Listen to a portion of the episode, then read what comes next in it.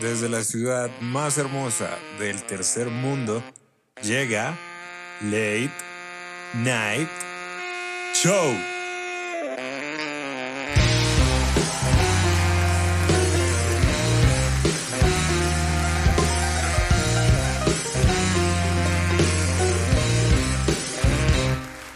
Gracias, muchísimas, muchísimas gracias. Bienvenidos a Late Night Show. Yo soy David Botero y este es el episodio número 8. Ha sido una semana muy loca. Llevamos unos cuantos días de la supuesta nueva normalidad y Bogotá es un desastre. Es una pena todo lo que ha pasado y la semana ha estado lleno de todo tipo de noticias. Por una parte, Duque deja una silla vacía en el evento de perdón y reconciliación que hubo aquí en Bogotá. Y yo no sé por qué la gente se indigna si igual no hemos tenido presidente para que la ocupe. Los incendios en California, Washington y Oregon continúan. Mucho se discute sobre el origen de todo esto, pero todos sabemos que ese naranja en el cielo es pura propaganda para la reelección de Trump y ver su maldita cara hasta en el firmamento. Otra de las noticias de la semana ha sido, ¿hay vida en Venus? Es lo que nos preguntamos después de que Pornhub lleva cinco meses ininterrumpidos de ser gratis por la pandemia. Si alguna vez se sienten mal por las decisiones que han tomado en la vida, recuerden que Mulan solo ha recaudado 7.5 millones de dólares de los 200 millones de dólares de presupuesto que costó. Eso es lo que pasa cuando cobras 30 dólares por una película de hace 20 años que ya estaba muy bien. Ay, Disney deshonora a ti, deshonora a tu familia y deshonora a tu vaca. y bueno, iba a ser un chiste sobre los Kais, pero ya están muy quemados. Recuerden seguirnos en Instagram como Late Night Show, en Twitter como Show Late o en Facebook como Late Night Show. Pueden escucharnos en Spotify, Google Podcast, Apple Podcast, Anchor, Evox, Spreaker, YouTube, Deezer. Si hay alguna plataforma en la que no estemos presentes pero que sea de su agrado, bien puedan escríbanos y nosotros con gusto subiremos el programa ahí. Si quieren apoyar este proyecto, compártanlo con sus amigos, enemigos, familiares, vecinos, colegas, amantes, lo que sea. El invitado de esta noche es un futuro publicista. Así es, otro más. Uno de los mayores cinéfilos que he llegado a conocer en mi vida. Aguardientero como él solo oriundo de Marquetalia Caldas. Pero sobre todo es el mejor amigo de mi hermano. Y por eso es casi como un hermano para mí. Con ustedes, Carlos Betancourt.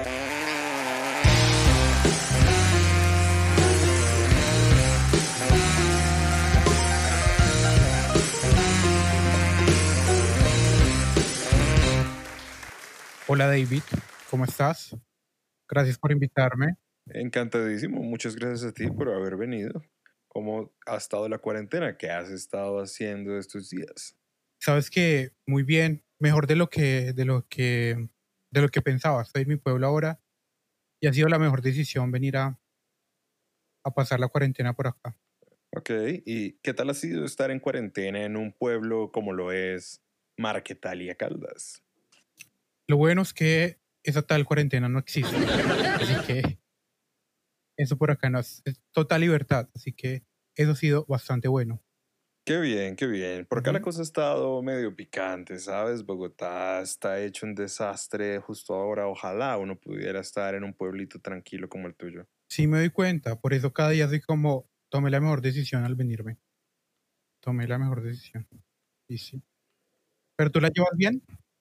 Pues mira que sí, mira que no. Tengo semanas buenas, tengo semanas malas. Ah, seguramente en unos días voy a estar queriendo agarrarme del techo, pero justo ahora estoy bien.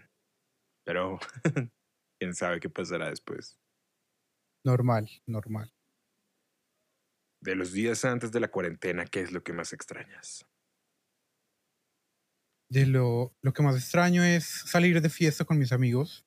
Eso es lo que más extraño, extraño las, los bares, hablar con desconocidos, conocer gente. Todo eso me hace falta. Sí, bastante. ¿Y lo que menos extrañas de antes de la cuarentena? Los trancones camino a la universidad, tal vez. Estresantes. Sí. Sí, sí. Aunque los viajes en buses a veces pueden ser, no sé, pueden ser divertidos, pero por lo general, sí, eso no lo extraño mucho. Ok, ¿y qué es lo que te gusta del viaje en bus? ¿Como la musiquita y estar contigo y tus pensamientos? Exacto, me pongo mis audífonos, miro por la ventana y me armo mis películas. Entonces, a veces, a veces como que son satisfactorias. Eso es Y aparte, escuchar los chismes de la otra gente como que, no sé, me gusta. Me encanta que hayas mencionado tus películas porque justamente eso es lo que más vamos a hablar hoy, querido Charles. Perfecto. Para mí, tú eres uno de los mejores cinéfilos que conozco, sino el mejor tal vez. Y yo sé que para ti tal vez el título te quede muy grande y tú me digas, no, no es así, pero para mí, para mí sí es así. Te iba a decir que tal vez no conoces muchos, entonces. tal vez, tal vez, tal vez. Tal vez por eso. Pero bueno, igual. Alguna vez yo le escuché a Fellini decir que el cine era el lenguaje de los sueños. ¿Tú qué crees de eso? Pues, de hecho, Fellini es uno de mis directores favoritos y lo que me encanta de él es, es ese estilo onírico que tiene en casi todas sus películas, que es que te puede presentar algo muy cotidiano, pero el lenguaje es fantástico, es de, de los mejores directores que maneja como esto de la, del, del, engaño, de la fantasía que es el cine, con todos los elementos plásticos y todo lo hace como, como un sueño, me parece espectacular. Entonces, creo que viniendo de él me parece demasiado acertado lo, lo que dice. ¿Hay alguna película que sea tu favorita de él? Yo creo que La Dolce Vita o Ocho y Medio. Entre esas dos. A mí me gusta más Ocho y Medio, de hecho. Em, yo la vine a conocer por una novia que tuve que me recomendó la película. Y sí, pues me encantó y siempre me recuerda a ella, de hecho. Es una gran película, Ocho y Medio, muy recomendada para todo el mundo. Hay quienes dicen que el baile de Pulp Fiction es un homenaje a ocho y medio. Eh, ¿Tú qué opinas de eso, Charles? Sí, lo he visto, he visto mucho como que hacen esa relación. Me parece, me parece de hecho que sí, pero también lo, recuerdo mucho uno de una película de Godard, se llama Banda Aparte, no sé si la tienes presente, en la que hay un baile similar. Entonces es como, tú sabes que Tarantino recoge como muchas cosas de muchos, de muchas, de muchas películas para, digamos, como eh, adaptarlas a su cine y puede ser de una o de otra. El caso es que creo que eso sí es un, algún homenaje a alguna de las dos. ¿O las dos? De pronto sí, de pronto las dos. A propósito de Tarantino, hay quienes dicen que él es el mayor ladrón de la historia del cine. ¿Tú qué opinas de eso? ¿En qué punto crees tú que empieza y termina el robo y empieza y termina el homenaje? Pues yo siento que, que una u otra cosa tal vez pueden ser lo mismo, pero pues no. Tengo como un juicio ético-moral en relación a eso y me parece que está súper bien tomar como como elementos, elementos pasados, cosas que ya se hicieron y construir algo completamente nuevo a partir de eso me parece súper valioso. Entonces, me parece que él lo ha hecho muy bien, ha hecho cosas muy, muy buenas a partir de eso. Entonces, que lo siga haciendo, que le sale bien. No tengo problema. ¿Tú crees que en cuanto al cine se debería separar al artista de su obra? Pues yo siento que sí. De hecho, pues he tenido algunas discusiones con algunas personas por el cine, por ejemplo, de Woody Allen o de Roman Polanski, porque son personajes bastante polémicos. Sí. Y, y el día de hoy siguen haciendo películas. Entonces yo considero que sí que el espectador, pues no tiene que, no tiene que ser un juez de nada, sino que, pues los errores o las cagadas que hayan cometido los directores tienen que solucionarse de otra manera. Y si, digamos, se, ellos deben dejar de hacer películas en algún momento, me parece perfecto, pero mientras las sigan haciendo, es mi responsabilidad dejar, dejar de verlas. Yo las, siento que puedo seguir viéndolas sin sentirme, digamos, una carga moral al respecto. O por lo menos es el pajazo que yo me he hecho para, para continuar viendo el cine. Ok, porque mira que hoy en día, con toda esta cultura de la cancelación que hay en redes y en todo lado, a cada rato en Hollywood están sacando escándalos mm, al respecto del Me Too, sobre todo estos directores y productores que han abusado de tantas mujeres. Es un lío porque hay un montón de hombres que, violadores o no, son grandes artistas, pues por lo menos hacen grandes películas. Por ejemplo, este tipo Weinstein, que es como el más mencionado de este grupo, es un lío porque era productor de muchas películas de Tarantino. Y uno ahí qué hace, porque cancelar a Weinstein sería cancelar a Tarantino también. Es complicado eso. Yo personalmente creo que sí, hay que separar al artista de su obra. ¿Tú crees? Sí, yo sí creo, yo sí creo. Igual, yo no creo que haya que ser completamente ajeno de eso. Yo creo que hay que estar mirando si son buenas o son malas personas, pero es como una discusión aparte. Sí, exacto. Por ejemplo, el caso de Kevin Spacey, pues ese hombre ya, su carrera se acabó. Y me parece pues perfecto teniendo en cuenta que tal vez el man sí la, la cagó y es culpable tal vez de lo que hizo, pero digamos, jamás va a ser una película más y pues obviamente no vamos a ver más cine de él. Pero pues tampoco voy a, dejar de ver las películas que hizo anterior, a, anterior a, sus escándalos. Por ejemplo, no voy a dejar de ver American Beauty porque, porque el man es, es un asqueroso. Yo la puedo seguir viendo y no tengo por qué sentirme culpable por eso. Siento yo. ¿Tú qué crees? ¿Qué películas son mejores que los libros de donde son basados estas pelis? Mm. Pues yo tengo ahí también otro dilema y es que pues, me parecen como dos expresiones artísticas totalmente diferentes, así que intento no compararlas y digamos juzgarlas cada una de acuerdo a los a los criterios de cada de cada expresión artística el libro lo, lo, lo juzgo de acuerdo a la literatura y el cine, pues, y las películas de acuerdo a los al lenguaje cinematográfico. Entonces, no sé, pero pero me parece que a, veces, digamos, el cine puede hacer, digamos, transformar lo que hay en el libro y, y crear propuestas mucho más interesantes. Por ejemplo, lo que hizo Kubrick con la naranja mecánica, que el final me parece que que fue mucho más inteligente que el del libro. Entonces, tal vez por ahí, digamos, pueda decir, entre comillas, que la película me parece mejor que el libro. Ok, ok. A mí personalmente me parece que el cine de Francis Ford Coppola tiene mucho de eso. Em, casi todas sus películas son, de hecho, basadas en libros. Eh, y aún así conserva algo muy bueno. El Padrino, por ejemplo, Apocalypse Now también.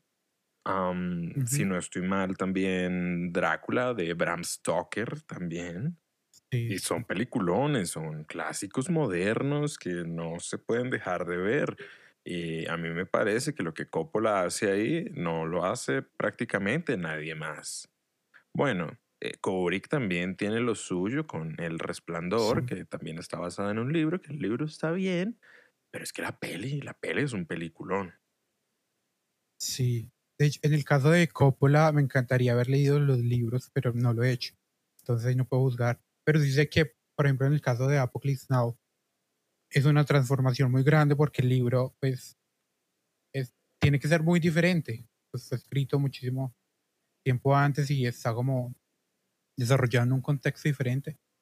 Entonces el man siempre, sí, el man siempre le, Sí, sí, es muy distinto. Yo, yo he leído el libro y de hecho es una de mis novelas favoritas de toda la vida, pero con todo y eso, la peli a mí me parece mucho mejor. Mm. Y sí, es como tú dices, es que el libro ocurre en África y ocurre a finales del siglo XIX, pero llega Coppola, le da una vuelta de tuerca con este asunto de Vietnam y se vuelve un peliculón porque tiene otro montón de matices y sabor y locura y cosas que, bueno, eh, hace que la peli sea muy buena, pero el libro no deja de ser espectacular también. De hecho, me di cuenta viendo el documental que rodó la esposa de Coppola, Heart of Darkness, creo que es, se llama. Sí, así Buenísimo. también se llama el libro. Sí, así se llama. Buenísimo el documental. Una gonorrea ese rodaje. si no Impresionante, estoy mal, eso fue una cosa de un montón de plata, que incluso Coppola tuvo que sacarse un montón de plata de su propio bolsillo. Un montón, una cantidad increíble. Pero es que era absurdo porque no habían carreteras y estaban grabando en Filipinas y tenían que mover y explosiones y helicópteros y una cosa y otra por un lado. Sí, Yo creo que fue la última gran película con efectos especiales, digamos, no digitales. Es, creo, la obra mayor de ese tipo de efectos total. especiales prácticos no digitales, cuando las cosas se Mm. hacían bien antes del CGI y Jesucristo se hacían bien. sí, y, lo, y me encantaba porque los efectos especiales ahora no- me parecen terribles, como deprimentes. Sí, también, como sin alma. Sí, sí, sí. Pero bueno, ha- hablemos de otra cosa. ¿Tú crees que con todo esto del virus, la cuarentena, el fin del mundo y tal, el cine va a morir y solamente va a sobrevivir las películas por streaming, tal vez? Pues la verdad, no sé, David, pero si, si muere, no creo que sea una muerte reciente, la verdad.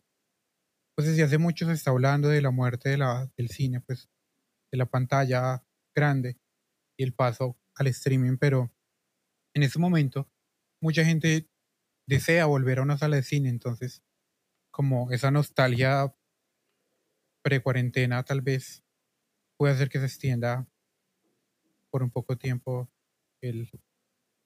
las salas de cine. Bueno, igual, no sé. ¿Y a ti te gustan las salas? A mí sí me gusta, me encanta. De hecho, pues es como, no sé, como ese proceso ritual relacionado al cine que me parece, y aparte que me parece como, como de cierta manera, no sé, nostálgico el hecho de ir a una sala de cine solo y, y disfrutar de una película estando completamente solo, sin, sin discutirla con nadie. No sé, me parece algo lindo. Tal vez porque lo he visto mucho en, en las películas y, y como que intento, como que suelo idealizarlo, pero no sé. Esa idea de, de ir uno solo al cine está un tanto romantizada, pero mira que a mí me gusta un montón. Sí, Y me gusta sobre todo porque a, a mí personalmente me pasa, yo me preocupo mucho porque la otra persona con quien qui- estoy viendo la película le esté gustando. Sí. Y se vuelve agobiante porque estás ahí como mirando la reacción de la otra persona a ver si le gusta o no. mirando la, la reacción de la otra persona es como, Sí, justamente, entonces uno no la disfruta. En cambio, si uno está solo, es problema de uno si se tiró la plata o no, si es buena o no. Es mucho mejor ir a ver cine solo, la verdad. sí, me encanta. Y bueno, ¿tú crees que hay mal cine porque la gente tiene mal gusto? ¿O la gente tiene mal gusto porque hay mal cine? Pues yo creo que es como, eh, como, pues de las dos cosas, ¿no? Supongo que si hay una falta de educación en cuanto, en cuanto al cine que hace que se, que se consuman ese tipo de producciones y que, pues, el hecho de, de que se consuman hace que, que se produzcan más, pero entonces, pues la verdad, pues no sé dónde empieza una cosa y dónde termina la otra, pero sí. ¿Alguna vez le escuché a Scorsese decir esta cuestión de que las películas de Marvel no son cine? ¿Tú compartes eso o tú qué opinas de lo que dijo Scorsese? No, pues eh, sí, sí son cine porque pues cuenta con todas las características que se necesita para hacer cine, solo que pues es un cine que no, no tiene, digamos, el ese, ese como valor inicial de lo que debe ser el cine, no sé, la, la idea de las, de las imágenes necesarias como, como, como el espíritu real del cine, como realidad, o sea, la imagen como lo más, lo más importante de todo. Eso no lo tienen las películas. Y es cine mediocre, me parece a mí, pero pues no deja de ser cine. Ok, ¿y hay alguna de Marvel que te guste, por cierto? Me gusta. Mira que yo no he visto ninguna de las películas de Marvel hasta que la gente enloqueció con la última, no recuerdo cómo se llama, Endgame. Sí, Endgame y me encargué, me encargué de ver algunas y me gustó, no sé, creo que Soldado de Invierno. Sí, se llama. Esa es buena, de hecho, pues, para los estándares del resto. Pues me, me gustó que había como cierto estilo y era como un poco más oscura que las demás. Hubo algo interesante, pero pero de resto parece que tuvieran como un template y que pusieran ahí. Un poco, sí. Yo sabes, te recomendaría ver la de Thor Ragnarok. Es dirigida por Taika Waititi. Tú sabes, el mismo que hizo Jojo Rabbit. Y es una buena peli. ¿Sabes? Como, como película de comedia y acción, aventuras. Está muy bien. La veré, la veré. En Pulp Fiction, ¿tú qué crees que había en el maletín? ¿Sabes que nunca me lo he preguntado? Sí, pues yo amo esa película, tú debes saber. Pero siempre, o sea, siempre fue por lo que, por lo que me ofreció que es explícito. Así que no, nunca intenté buscarle como simbolismo detrás del, de, de ese tipo de, de, pues, de elementos. En el origen, Inception en inglés, la película de Nolan, ¿tú crees que el personaje de Cobb, de Leonardo DiCaprio, al final sigue soñando? Yo creo que sí sigue soñando, porque no la recuerdo bien, pero el, cosito tiene que seguir rodando. Sí, y la, la, película corta justo cuando, antes de que, antes de que caiga, ¿verdad? Creo, no recuerdo así.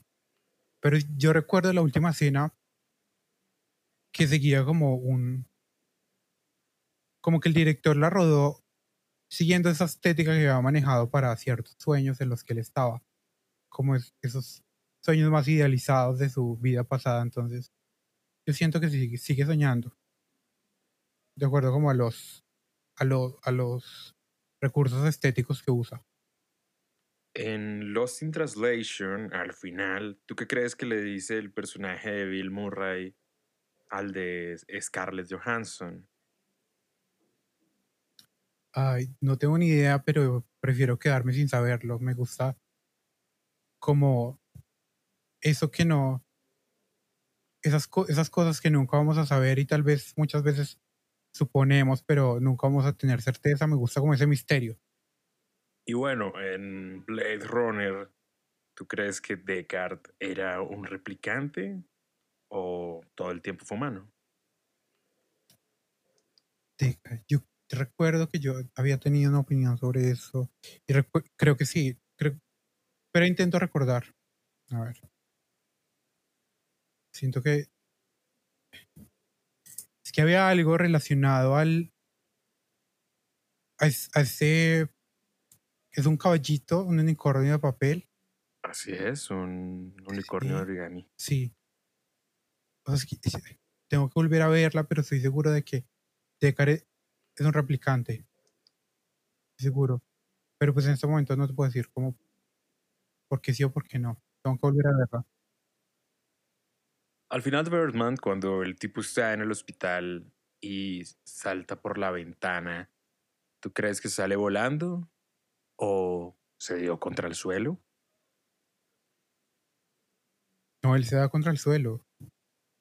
Pues, finalmente es una película como que usa eh, elementos demasiado relacionados demasiado con la psicología del personaje, así que pues prácticamente es un es esta esta ilusión, esta como este, este engaño en el que, en el que tú no sabes cuándo separar lo que en realidad ocurre con lo que está pasando en la cabeza del personaje o y que, y, que a través del director como que te engaña, siendo que pues todos esos detalles como fantásticos están en la cabeza del personaje, así que se da contra el suelo total. Y la última, en Forrest Gump, ¿tú crees que el hijo de Jenny es hijo de Forrest? ¿O será que Jenny le clavó un niño de otro tipo por ahí? pues yo creo que yo creo que se lo, se lo clavó. Jenny era tenaz. Ahora, y si se lo clavó Jenny, ¿tú crees que Forrest era consciente de eso? Eh, yo creo que Forrest no era consciente ni de. no era consciente de nada. Creo que el, el, el dichoso ni se dio cuenta. Pero pues. Pero no, no soy muy fan de esa película.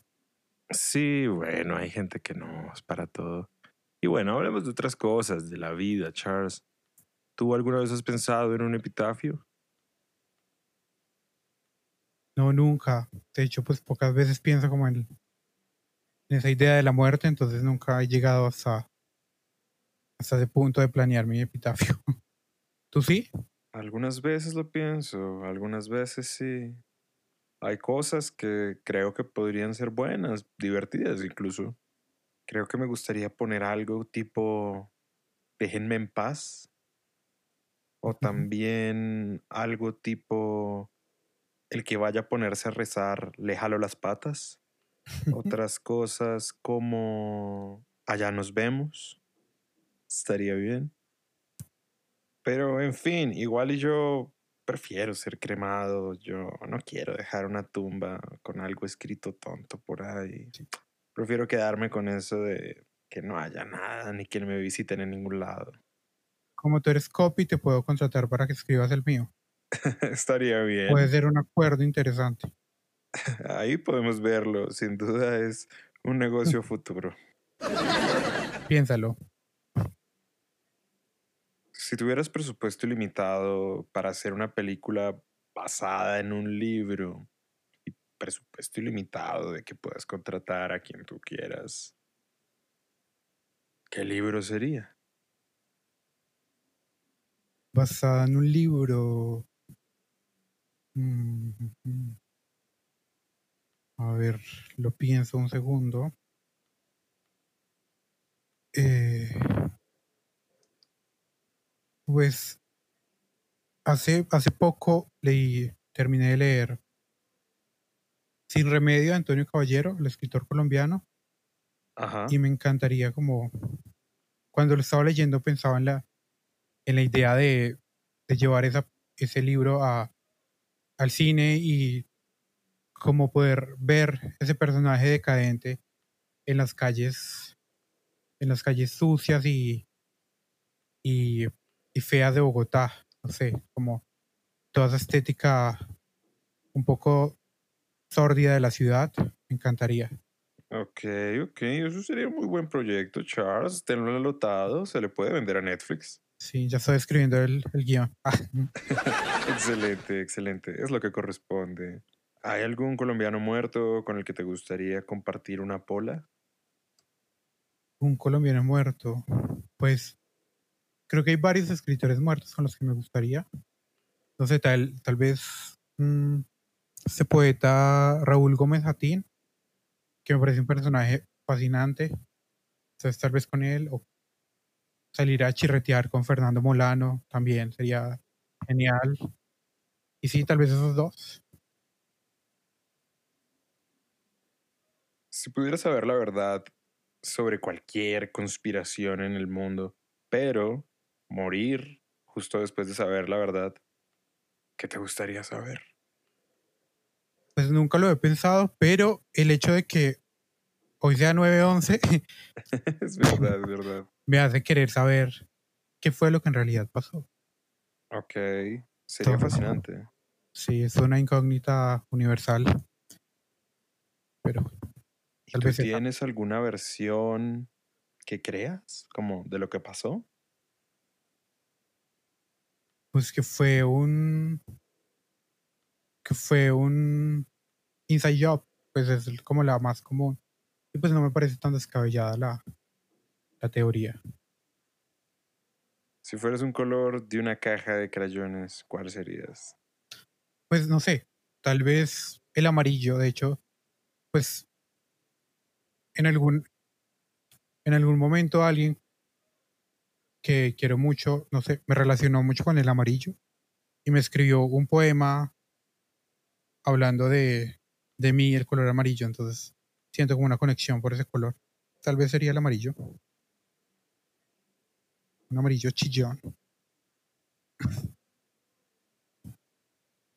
Hablemos del alcohol, Charles. Esta cuestión que tanto a ti como a mí nos gusta mucho y aunque no lo querramos, hace parte importante de nuestras vidas. Sí. A ti en esta vida, ¿qué te ha dado el alcohol? El aguardiente, la pola, la bebida. Me ha dado problemas más que todo. Me ha dado muchos problemas, muchos bajones, muchos dolores de cabeza, muchos días miserables. Pero pues también le, le debo un poco, pues, la capacidad de relacionarme con otras personas, pues cuando he bebido, porque, porque, digamos, yo crecí siendo bastante tímido e incapaz de relacionarme con cualquier persona. Y cuando pruebo el alcohol me convierto, entonces, de cierta manera me ha ayudado a crear relaciones. Entonces, pues el eterno amor-odio por el alcohol y el aguardiente. Así es. Así son las cosas, David. Sabes, así también han sido las cosas para mí un poco. En los años de adolescencia, recuerdo que uno está como definiendo su personalidad, tratando de definir quién es uno. Y uno simplemente está probando cosas, tratando de ver, de saber quién es uno. Y de repente me di cuenta que con el alcohol podía llegar a ser un personaje más aceptado. Como que podía ser yo sin restricciones. Ser de alguna manera. Y bueno, acá estamos. Hasta acá nos ha traído este barco. Pero bueno, y dime Charles, el alcohol, ¿qué te ha quitado? Mm, No sabría cómo responderte esta, David. Pues espérame un segundo, la pienso.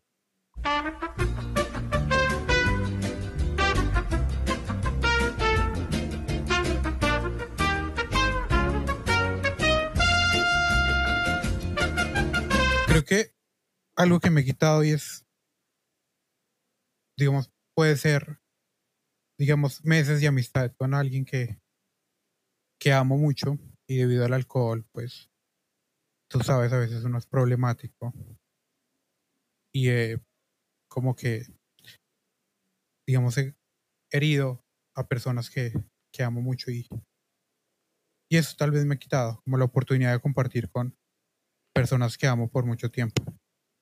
Comprendo. Es terrible eso, ¿sabes? Como cuando uno es la persona más dañina en la vida de uno. Sí, es duro. ¿Y tú crees, Charles, que la música le tiene algo que deber a la bebida? Pues yo creo que, creo que de cierta manera, sí, por las dinámicas, las dinámicas sociales, las que muchas veces consumimos música.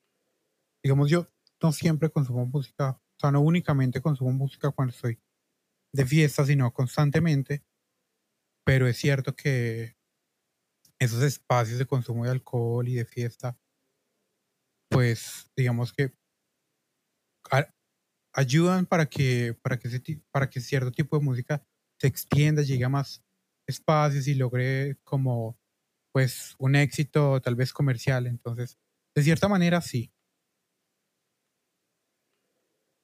¿Cómo fue tu primera borrachera? Mi primera borrachera fue como a los a los 15 y 16, 16 años, no recuerdo muy bien, en unas fiestas de, de acá de mi pueblo y me emborraché súper rápido, entonces no es como una super experiencia, sino que salí a una hora, regresé súper pronto, vomitando, entonces como no es algo súper épico. Que, Sabes que yo creo que eso es algo que también nos pasa con esto. Hay una gran romantización del alcohol y de la gran aventura etílica. Uno se ve feo, uno también se ve como enfermo, como degenerado. Sí, No hay nada bueno en eso, horrible. pues digamos sea, uno, estéticamente hablando. uno borracho se cree el héroe, el- pero en realidad lo que ocurre es, es terrible, es penoso. ¿Y cómo fue tu última borrachera? Mi última borrachera.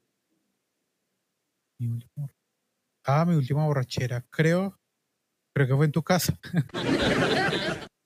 Ah, mira, entonces fue esa vez. Creo que fue, sí, fue en tu casa porque, porque eso fue durante, durante la cuarentena que fui, Sí, sí, sí, lo recuerdo bien. pues acompañar a, fue acompañar a tu hermano y pues nos emborrachamos como debe ser y Como corresponde. como corresponde y ya después de eso pues yo, pues por las circunstancias he estado, pues he estado encerrado, no he salido, entonces sí, esa fue. Tú fuiste testigo de ella. Sí, de hecho, mandémosle un saludito a Pocho, a mi queridísimo hermano. Hola, mi amor. Si estás escuchando esto, te amo. Yo también te amo mucho, hermanito.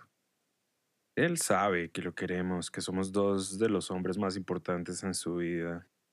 Pero Sí. eso es otra historia para otro día, que por cierto, un día lo voy a traer acá al programa. Me parece perfecto. Pero bueno, hablemos un poco de Marquetalia. Yo quisiera saber cómo es crecer en un pueblo como Marquetalia Caldas.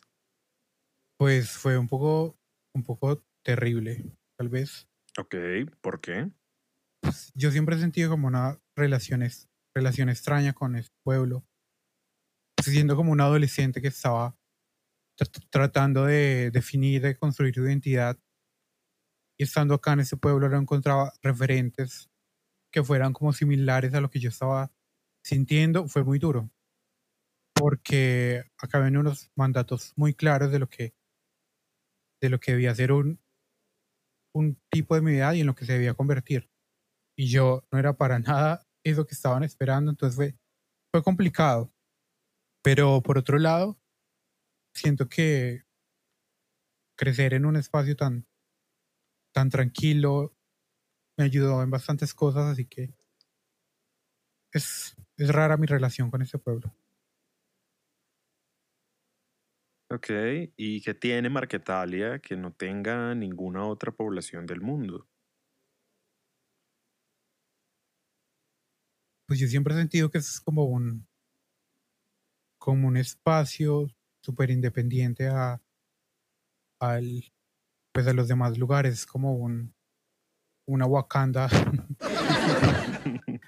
porque tú llegas acá, es como que obviamente es- están los problemas, eh, digamos, propios de acá, pero como que todos los problemas que están en el país, como alrededor, parece que no penetraran acá y es- súper extraño, pero entonces hay, hay algo, hay algo único acá que no podría describir muy bien. Ok, tiene como un toque macondiano un poco por lo que te escucho decir. Sí, claro, tiene su realismo mágico intrínseco. Oye, yo quisiera saber, en esos años en los que eras pequeño, ¿la guerra alguna vez se asomó a Marquetalia? ¿O es tan remoto como tú dices que nunca llegó hasta allá? Sí, pero sabes que siempre eh, he tenido que ac- aclarar como la como la percepción que tiene mucha gente de Marquetalia porque es- sientes, piensan que ese es el lugar en el que nació las FARC. En realidad, ese, mar, ese es como un enclave en el Tolima. Ya pasó, pero este es otro completamente diferente, pero carga con ese estigma. Sin embargo, sin embargo, digamos, violencia guerrillera nunca, o sea, bueno, tal vez eh, hubo una época en la que, tal vez unos dos años, empezando, empezando este siglo en el que hubo, hubo mucha presencia paramilitar y con ciertos grupos guerrilleros un poco lejanos, pero era básicamente, este pueblo pasó a ser de control paramilitar. Entonces fueron unos un par de años pesados, de hecho, cuando se puso fin a eso fue a través de, de, la violencia y de un y, uno, y un fuerte enfrentamiento entre policías y paramilitares y tuve que experimentar como ver todos muertos, paramilitares muertos en la calle, como que disparos frente a mí. Pero eso fue como el, el momento final ya, como que dio fin a, a la época paramilitar y desde eso es un pueblo muy tranquilo. Qué denso y qué pesado. Uy, yo no me imagino eso. Yo, bueno, viviendo en Venezuela estaba muy alejado de esas cosas y uno no se entera de nada. Y viviendo en Bogotá a veces creería que hasta más. Esta ciudad es una burbuja que no se entera de nada del mundo. Total. Y cuando eras pequeño, ¿tú qué querías ser? Es raro porque, porque recuerdo que en algún momento de, de mi infancia quería ser publicista, pero en realidad no sabía en qué consistía ser publicista, solo que me gustaba cómo sonaba. Y sin embargo, ese, digamos, sueño se, evaporó y se fue. Y después viendo House quería ser médico, pero, pero mira ahora dónde estoy, estudiando publicidad, terminando publicidad y ya estoy como, ¿por qué deseé eso cuando tenía cinco años?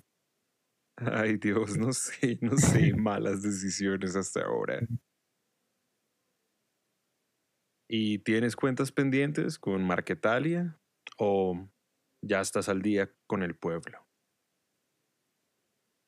No, yo creo que estoy, estoy al día con el, con el pueblo. Por mucho tiempo, cuando, cuando salí de acá, que fui, pues me fui a vivir a la ciudad, primero Manizales, después Bogotá. Sí, se, quería como, interioricé como cierto rechazo a este pueblo y intenté como negarlo. Pero después, regresando, me di cuenta que es algo que, que me va a definir toda la vida y, y estar acá definió como la persona que soy, así que eh, ahora tengo una relación como un poco más, menos tenaz de la que tenía antes, así que estamos a paz. Me ha hecho daño, yo le he hecho daño, entonces Como toda gran historia de amor, como debe ser. A propósito de historias de amor, ¿cuál ha sido la mayor locura que has hecho por amor? pues, pues en realidad yo no, no me he enamorado nunca, o sea, como eso, el amor romántico, como de una, enamorarme de una pareja jamás. Me, he enamorado de mis amigos y pues he cometido locuras con mis amigos, pero, pero no, esa idea de, de amor romántico y de pareja nunca la he experimentado. Entonces no te, no te puedo decir. Pero estaré dispuesto a hacer muchas cosas locas porque si alguna vez me enamoro, sé que voy a hacer muchas cosas locas porque estoy medio rayado. Entonces, es lo que corresponde también, Charles. Es lo que debe ser. Menos mal, no has pasado por ahí aún. De esas cosas lo único que queda es mucho orgullo o mucho arrepentimiento también. mm, sí, pero igual, espero que algún día me, me suceda. He visto esa idea desarrollada tantas veces en las películas y desde diferentes perspectivas que me lo debo. Ok, correcto, correcto. ¿Y tú crees que en esta vida todos tenemos un precio? Yo creo que, yo creo que sí, ¿no? Pues, pues, no sé, ser, mm, a ver. Uy, me corchaste con esta pregunta, David. Tranquilo, no pasa nada. Si no quieres responder, está bien. Pues, tal vez porque no quiero aceptar que yo tendría un precio muy bajo.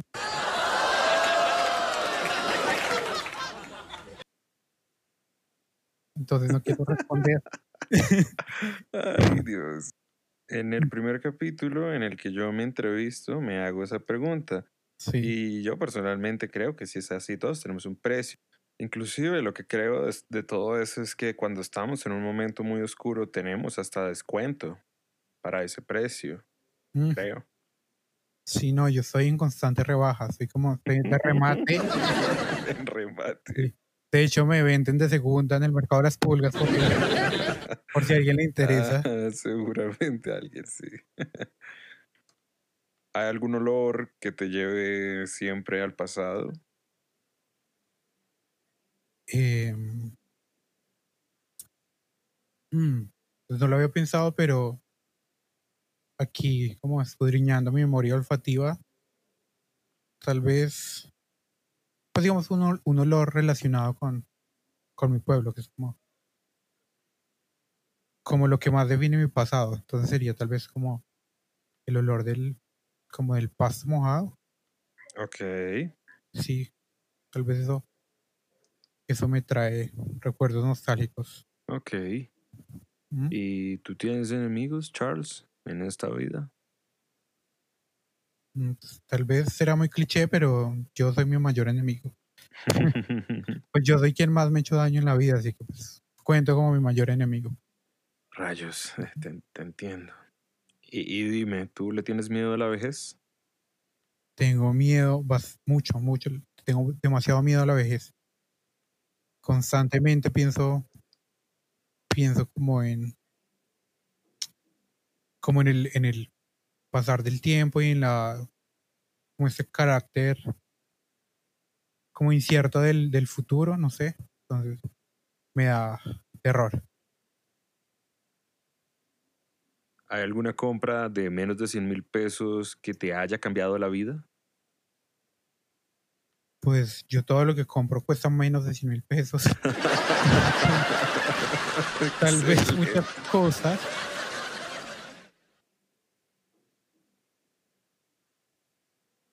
Pero no te podría decir alguna. Tal vez, no sé, tal vez el cover de alguna fiesta en la que haya conocido. Porque, digamos, yo he conocido personas increíbles de fiesta. Entonces, quizás un cover de 30 mil pesos me haya traído personas increíbles. Ok, ok, vale, comprendo, comprendo, muy bien, muy bien. ¿Y hay algo en esta vida que no hayas podido conseguir con dinero? Mm. muchísimas cosas. Yo creo que de lo de las cosas que yo más valoro es la, las amistades que, eh, que he construido y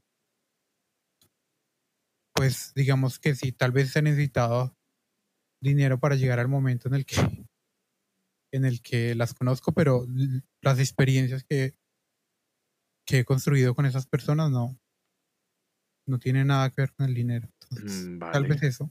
vale. Y dime, ¿en esta vida hay alguna cosa que sea mejor cuando está rota? Mm. Tal vez, tal vez el corazón de un artista Sí, Quizá. tal vez. es mejor cuando está roto y, y puede crear obras maravillosas a partir de un, de un corazón roto, de un corazón roto. Siento yo. Y entonces, ¿Stanley Kubrick o Ridley Scott?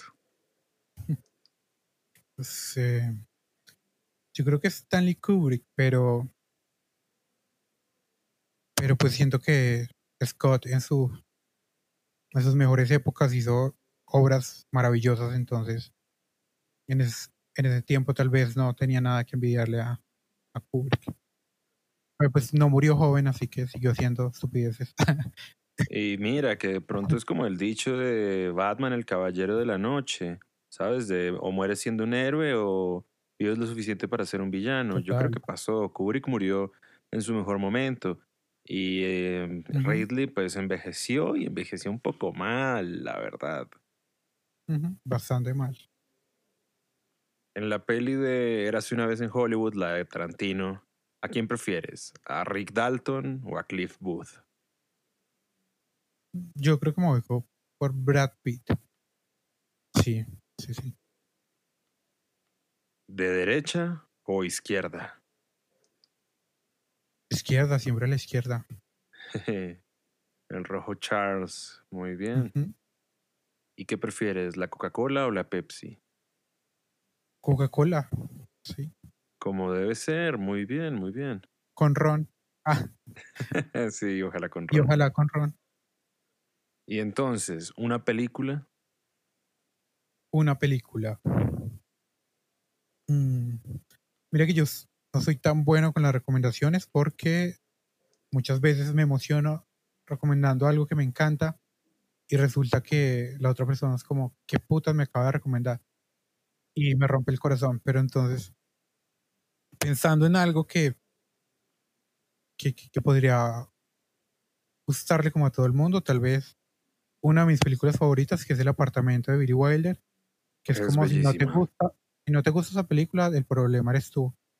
Así como- es, así es. La comedia romántica por antonomasia es como perfecta, es, es eterna, es hermosa. De hecho, la voy a ver ahora. Yo también debería ir a ver esa peli, es bellísima. Sí, y justo. bueno, una serie. una serie, tal vez Six Feet Under, la de HBO, la de la, la de esa familia que una funeraria. No sé, a mí me impactó mucho y como que dejó bastante huella a porque es un acercamiento constante como a la muerte desde muchas perspectivas y está como uno cómo se enfrenta a la vida cuando uno es plenamente consciente del carácter ineludi- ineludible de la muerte es como muy buena, a mí me encanta. Un libro. Pues a- una de mis de las lecturas de cuarentena que más que más disfruté fue Tengo miedo torero de Pedro Lemebel, el chileno, que es, eh, es un- una suerte de romance un poco inusual entre la loca del frente, que es como se le hace llamar en el, en el libro, y un joven revolucionario. eh, el contexto es en plena dictadura chilena, entonces es, es bastante, es bastante interesante. Aparte, Pedro Lemebel, la manera en que transgrede el, el lenguaje y puede son- sonar cercano y a la vez crear como unas imágenes poéticas muy bellas, me parece increíble, así que lo, lo recomiendo. Ok, le echaré un ojo. Me lo ha sabido vender, Charles. Mm, me encanta. Y un álbum. Bueno, estoy seguro de que la de que la mayoría lo han escuchado, pero pues es de mis álbumes favoritos. Hace poco estaba volviendo a escuchar y es Disintegration de The Cure, que me parece absolutamente precioso y digamos me, me encantaba en mi adolescencia y ahora, y ahora que soy adulto, intento ser adulto, pues me impacta de una manera diferente, entonces me parece importante escuchar ese álbum. Ok. Y una canción. una canción. Mm, Tal vez hay un cover que hace Patti Smith de Smells Like Teen Spirit de Nirvana, que hace un cover precioso que es un poco más acústico, pero va evolucionando en su sonido y es demasiado bueno y aparte la vieja a mitad de la canción le mete como un poema de ella y es absolutamente precioso eso. Entonces, a mí me encanta, me encanta. Y una comida. Cualquiera menos la pasta. Cualquier cosa. Tú sabes que yo me como cualquier cosa menos pasta. Pues ha sido un placer, Carlitos. Me encantó tenerte aquí. Ojalá puedas volver.